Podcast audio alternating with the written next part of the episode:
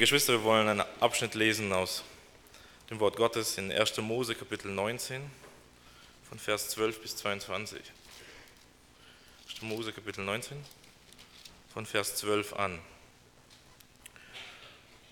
Und die Männer sprachen zu Lot, hast du noch jemanden hier, einen Schwiegersohn, deine Söhne und Töchter, wer noch zu dir gehört in der Stadt, den führe weg von dieser Stätte denn wir werden diese Städte verderben, weil das Geschrei über sie groß ist vor dem Herrn.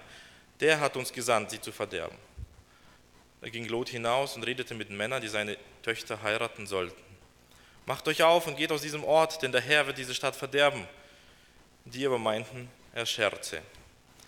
Als nun die Morgenröte aufging, drängten die Engel Lot zur Eile und sprachen, mach dich auf, nimm deine Frau, deine beiden Töchter, die hier sind, damit du nicht auch umkommst in der Missetat dieser Stadt. Als er aber zögerte, ergriffen die Männer ihn und seine Frau und seine beiden Töchter bei der Hand, weil der Herr ihn verschonen wollte, und führten ihn hinaus und ließen ihn erst draußen vor der Stadt wieder los. Und als sie ihn hinausgebracht hatten, sprach der eine, rette dein Leben und sieh nicht hinter dich. Bleib auch nicht stehen in dieser ganzen Gegend, auf das Gebirge rette dich, damit du nicht umkommst.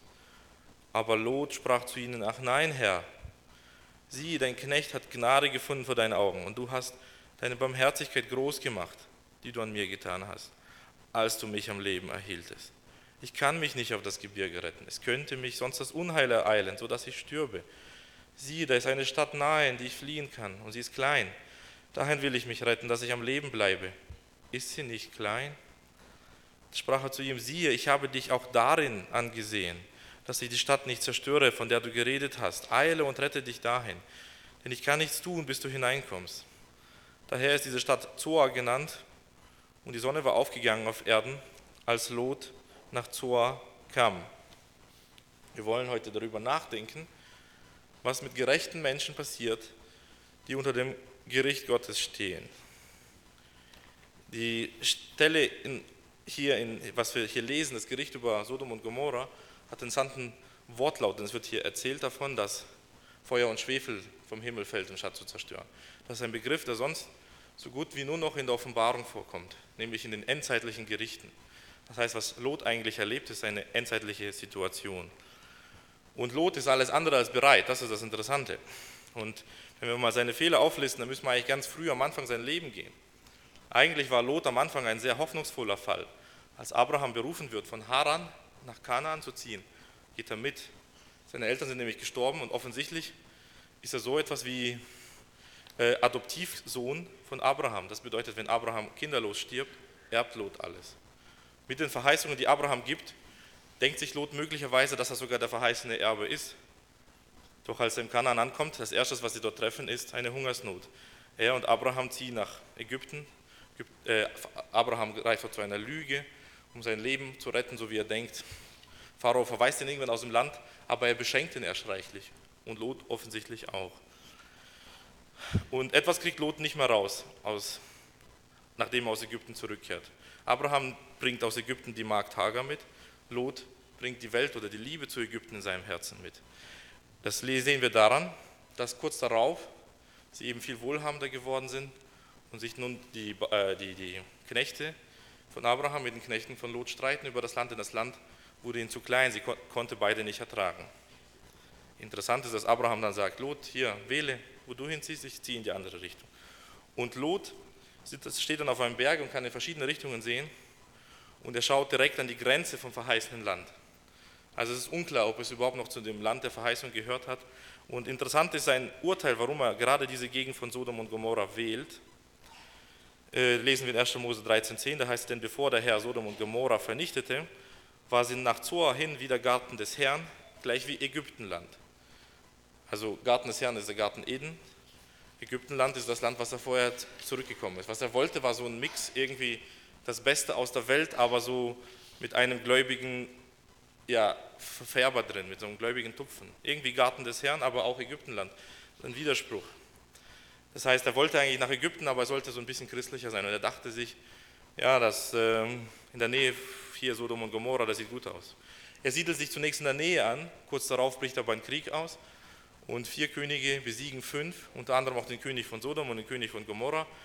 Abraham rettet in einer sehr spektakulären Aktion, eigentlich nur um seines Neffens willen, weil er auch ein Entführter ist, auch Lot. Und interessant ist, was macht Lot? Hätte vielleicht sagen können, okay, Lektion gelernt, Abraham, ich schließe mich dir wieder an, weil das Problem ja nicht mehr bestand. Ein Großteil seines Reichtums scheint er dadurch verloren zu haben. Nein, nun siedelt Lot direkt in die Stadt.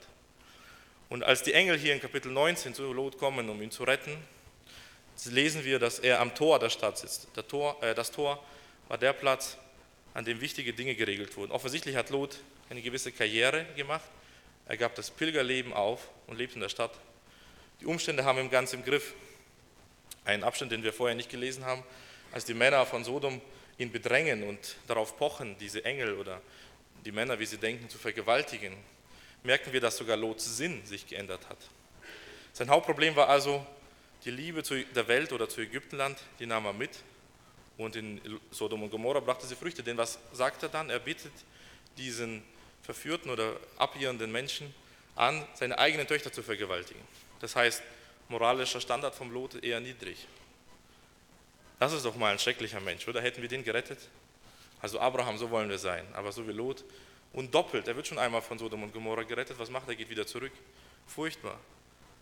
Sehen wir in Lot einen Versager, das spannend ist, was, die, was, was äh, Petrus in Lot gesehen hat. Dazu möchte ich vorlesen aus 2. Petrusbrief, Kapitel 2, Vers 6 bis 8. Und Gott hat die Städte Sodom und Gomorra in Schutt und Asche gelegt und zum Untergang verurteilt und damit ein Beispiel gesetzt für die Gottlosen in späteren Zeiten. Und jetzt wechselt er seine Perspektive von den Bürgern Sodoms zu Lot und hören wir drauf, wie äh, Petrus Lot bewertet. Und hat den gerechten Lot errettet, dem die schändlichen Leute viel Leid antaten mit ihrem ausschweifenden Wandel. Denn der Gerechte, der unter ihnen wohnte, musste alles mit ansehen und anhören und seine gerechte Seele von Tag zu Tag quälen lassen durch ihre ungerechten Werke. Interessant ist, dass Petrus erstens Lot nicht nur als gerecht bezeichnet, er sagt sogar, er hat jeden Tag dort gelitten. Er wurde sogar von Tag zu Tag dort gequält, weil er das alles ansehen. Er wollte da überhaupt nicht mitmachen. Das ist interessant, oder? Ich finde das wir oftmals, wenn wir, ich glaube, daraus können wir die erste Lektion lernen, dass wir mit Christen, die zum Beispiel versagt haben, abgeirrt sind, schwach geworden sind, Fehler begangen haben, von Misserfolg geplagt sind. Wie gehen wir mit solchen Christen oftmals um? Ich weiß, wie, wie ich damit umgehe. Neulich klagte mir einer sein Leid, ähm, erzählte mir, dass er Schwierigkeiten hat, mit seinem Schwiegervater klarzukommen. Die erste Lektion, die ich ihm gesagt habe, ja, kein Wunder, bist ja auch mit ihm zusammengezogen. Ja? Das war natürlich eine großartige, gnädige Antwort. Ich habe ihm überhaupt nicht auf die Rettung in Christus hingewiesen. Ich wusste gleich, was die Ursache ist. Nehmen wir ein anderes Beispiel. Wenn bei jemandem Eheprobleme entstehen, dann die absolute Antwort, die man hunderte Male hören kann, ist, hätte die nicht geheiratet, wäre das nicht entstanden. Und dann denke ich mir immer, was nützt es jetzt? Was hilft es den Menschen? Und interessant ist, als die Engel bei Lot sind, eigentlich würde ich das auch erwarten, dass sie zu Lot erstmal sagen, also Lot, furchtbar, zum zweiten Mal wieder hier, jetzt machen wir erstmal einen Bibelkurs und lern daraus, dass du so viele Fehler gemacht hast und bist du nicht das wirklich von Herzen bereust und dir fest vornimmst, es anders zu machen, keine Hilfe von Gott. Also die, die Perspektive der Engel ist ganz anders, wenn wir mal die Stellen angucken, wie sie ihn immer nur auf die Errettung hinweisen. Mach dich auf, nimm deine Frau und deine beiden Töchter, das ist Vers 15, die hier sind, damit nicht auch du umkommst in der Missetat dieser Stadt. Und dann, als er zögert, was machen sie? Sie ergreifen ihn bei der Hand und seine Frau. Sie ergreifen sogar seine Töchter, weil der Herr ihn verschonen wollte. Ja? Und dann, als sie ihn sogar rausgebracht haben, sagen sie zu ihm, rette dein Leben. Und dann verweisen sie ihn sogar auf dieses Gebirge. Und ich denke, im Geistlichen lässt sich das gut deuten. Ich glaube, wenn wir jemanden treffen, der in einer schwierigen Situation ist, dazu sagen, weißt du, ich weiß ganz genau, die Ursache ist vor 20 Jahren, damals hat dein Vater diesen Fehler gemacht und den hast du jetzt halt geerbt. Und habe ich doch gleich gesagt, dass es schief gehen wird. Das nützt nichts. Das nützt gar nichts. Ich glaube, wir müssen lernen, nicht den Richter zu spielen oder einen so eine Art äh, Propheten im Nachhinein, der im Nachhinein weiß, warum was passiert ist, sondern wir sollten lernen, Mitleid zu haben. Also Petrus hatte es. Diese Engel, die bei Lot waren, hatten es. Sie waren bereit, ihn an den Händen zu packen und sogar rauszuziehen. Und ähm, ehrlich gesagt gibt mir das Hoffnung selber. Denn wenn wir uns die nächste Frage stellen, oder bleiben wir vielleicht bei dem Thema, statt oftmals zu retten, ich habe mir mal einmal so eine Liste erstellt an Begriffen, wie man eigentlich die ganze Hoffnung töten kann in einem Menschen, die vielleicht noch so ein Lot, der wie hier wie so ein glimmender Docht ist, so ein bisschen glimmt noch etwas, wie man diese letzte Hoffnung noch so richtig töten kann. Also so ein ganz guter Satz auf Platz 1 wahrscheinlich ist, du hast mich jetzt aber enttäuscht. Oder das habe ich von dir aber nicht erwartet. Ja?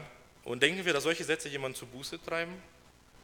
Also ich glaube, wenn wir jemanden in Gnade und Erbarmen kommen und hinweisen auf das Problem im Herzen, was bei Lot nämlich war, was die Engel wirklich gemacht haben, sagen, rette dein Leben, schau doch, was, was, was sitzt du da? Merkst du denn nicht, äh, wie du versagt hast? Du lebst hier schon seit Jahren in dieser Stadt und du hast nicht einmal mit deinen potenziellen Schwiegersöhnen über die Errettung geredet.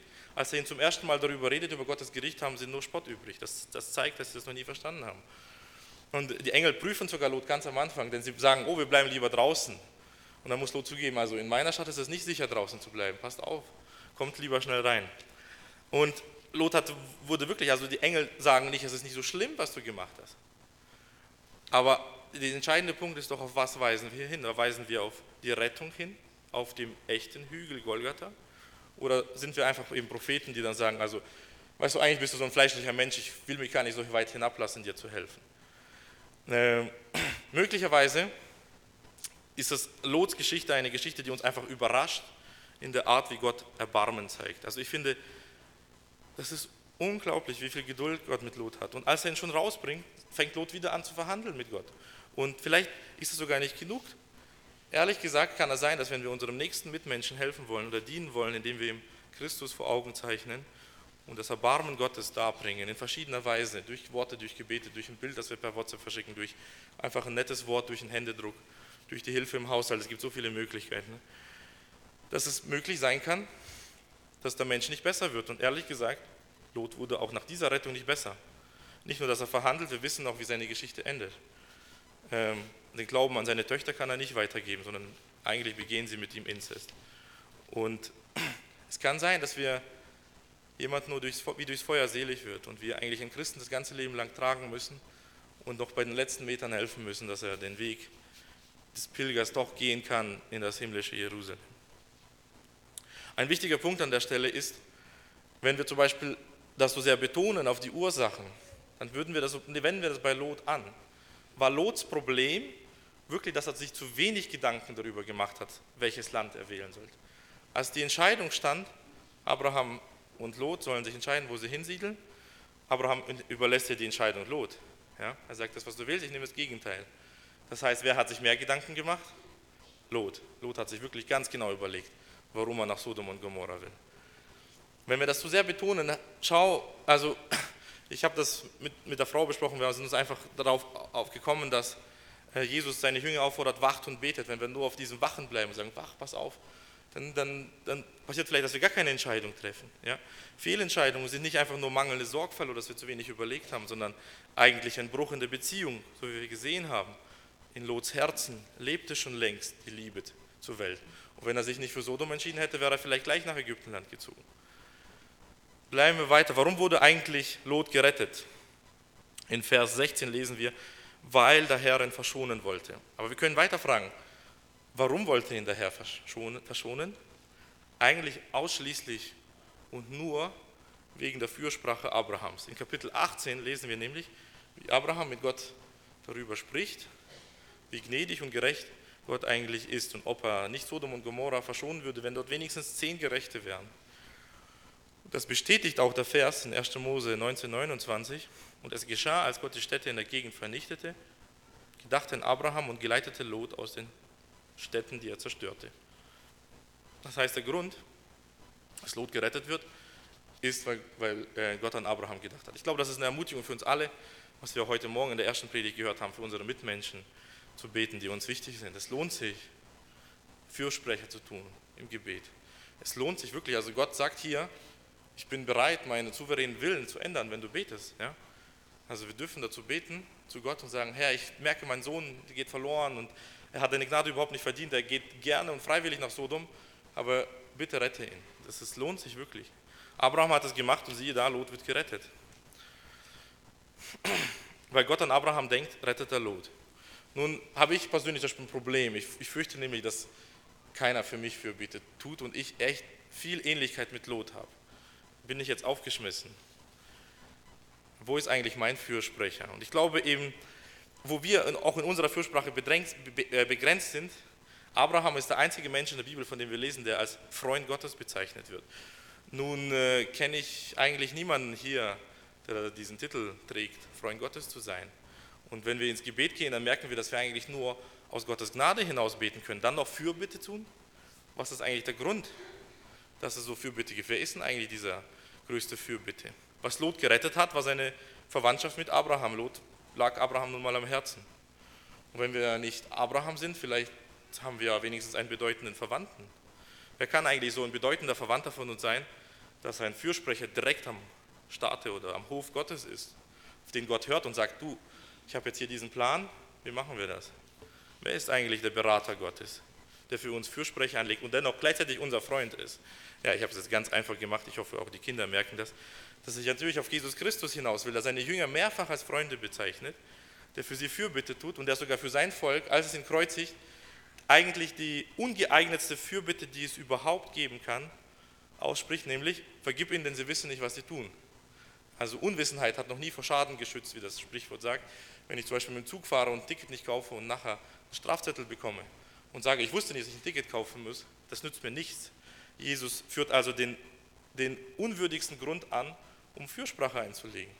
Das zeigt wirklich, auf wessen Seite er kämpft. Er kämpft auf unserer Seite, um uns vor was zu befreien? Vor dem Gericht Gottes. Ich denke, äh, wir sind eben mit Abraham verwandt, weil wir an Jesus Christus glauben. Das sagt unser Galaterbrief Kapitel 3, Vers 7, denke ich, müsste es sein. Die aber des Glaubens sind, die sind Abrahams Kinder. Wer an Christus glaubt, der hat einen mächtigen Verwandten, der direkt beim Vater sitzt und für ihn Fürsprache macht. Und ich muss sagen, ich weiß nicht, wie es euch geht. Ich muss an so vielen Situationen benötige ich diese Fürsprache, dass Gott wirklich mir gnädig ist und mich bewahrt. Denn so oft ist man ja nur so von Umständen und von Fehlentscheidungen. Ich denke für mich persönlich, die schlimmste Art von Leid, die einen treffen, wie ich mir vorstellen kann, ist die, das Leiden, wofür man selber schuldig ist. Wo man weiß, ganz genau weiß, das war eine Fehlentscheidung. Ich habe es niemals besser verdient. Das ist das immer noch gnädige Gericht über mir. Und dann dürfen wir da nicht bleiben, sondern wir dürfen, müssen weiterschauen auf das Kreuz. Das, was die Engel mit Lot machen. Zu sagen, auf das Gebirge rette dich, damit du dich umkommst. Die potenzielle Gefahr, umzukommen bei Lot, bleibt also trotz aller Fürsprache. Und Lot muss es ganz eng erleben, denn als Feuer und Schwefel fiel, in diesen Zeiten, als es nach Gericht riecht, kommt jemand um, Lot, Lots Frau nämlich. Jesus warnt, gerade als er an die Endzeit denkt, seine Jünger und sagt ihnen, gedenkt an Lots Frau. Es gibt einen Zeitpunkt, in dem Gottes Gnade uns nur noch weiter zur Sünde treiben würde, in dem Gottes Gnade nur noch uns dazu bringen würde, noch weiter zu sündigen. Was würde zum Beispiel passieren, wenn Gott sagt, Sodom und Gomorra, okay, noch zehn Jahre? Das würde weiterhin keiner Buße tun. Man würde nur noch viel mehr Sünde anhäufen und würde neue Arten des Sündigens und neue Arten des Verhärtens empfinden. Und es gibt an einer Stelle in den Propheten einen Text, wo die Propheten sagen, Israel, oder besser an der Stelle ist eigentlich Jerusalem gemeint, Jerusalem ist schlimmer als Sodom und Gomorra und trotzdem werden sie gerettet, weil Gott ihnen ein neues Herz schenken wird. Das ist interessant. Also Gottes Gnade reicht auch bis Sodom und Gomorra, reicht definitiv. Aber die Frage ist, wie stehen wir zu ihr? Ist die Gnade Gottes etwas, das wir nur brauchen, um uns von Tag zu Tag mehr Schuld anzuhäufen?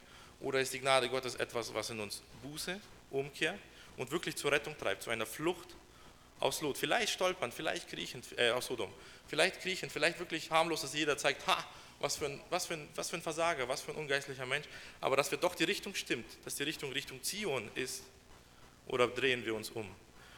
Und Petrus beendet diesen Abschnitt entsprechend auch in Vers 9, wie ich jetzt auch beenden möchte. Der Herr weiß, die Frommen aus der Versuchung zu erretten. Nicht die großartig frommen, wirklich dieses kleine glimmende Doch, ähm, das kann er erretten, aber die Ungerechten aber aufzubewahren für den Tag des Gerichts, um sie zu strafen. Ja, wir wollen jetzt einfach von diesen Leuten reden, dass mit Sünde, äh, lernen, dass man mit Sünde nicht spielen kann. Es ist, äh, wir spielen mit unserem Heil, wenn wir der Welt flirten, also wenn wir anfangen uns zu überlegen, also hm, muss wirklich Gott am ersten Platz einnehmen? Eigentlich finde ich, dass sie selber ganz gute Entscheidungen treffen. Dann werden wir in der Sackgasse landen. Aber wenn wir in der Sackgasse wieder nur versuchen, unsere Lösung zu finden, dann ändert sich nicht die Situation im Herzen. Wir müssen den Blick loswerden von uns und den Blick aufs Kreuz bringen. Dann kann Veränderung eintreffen. Lasst uns das lernen. Wir wollen beten. Amen.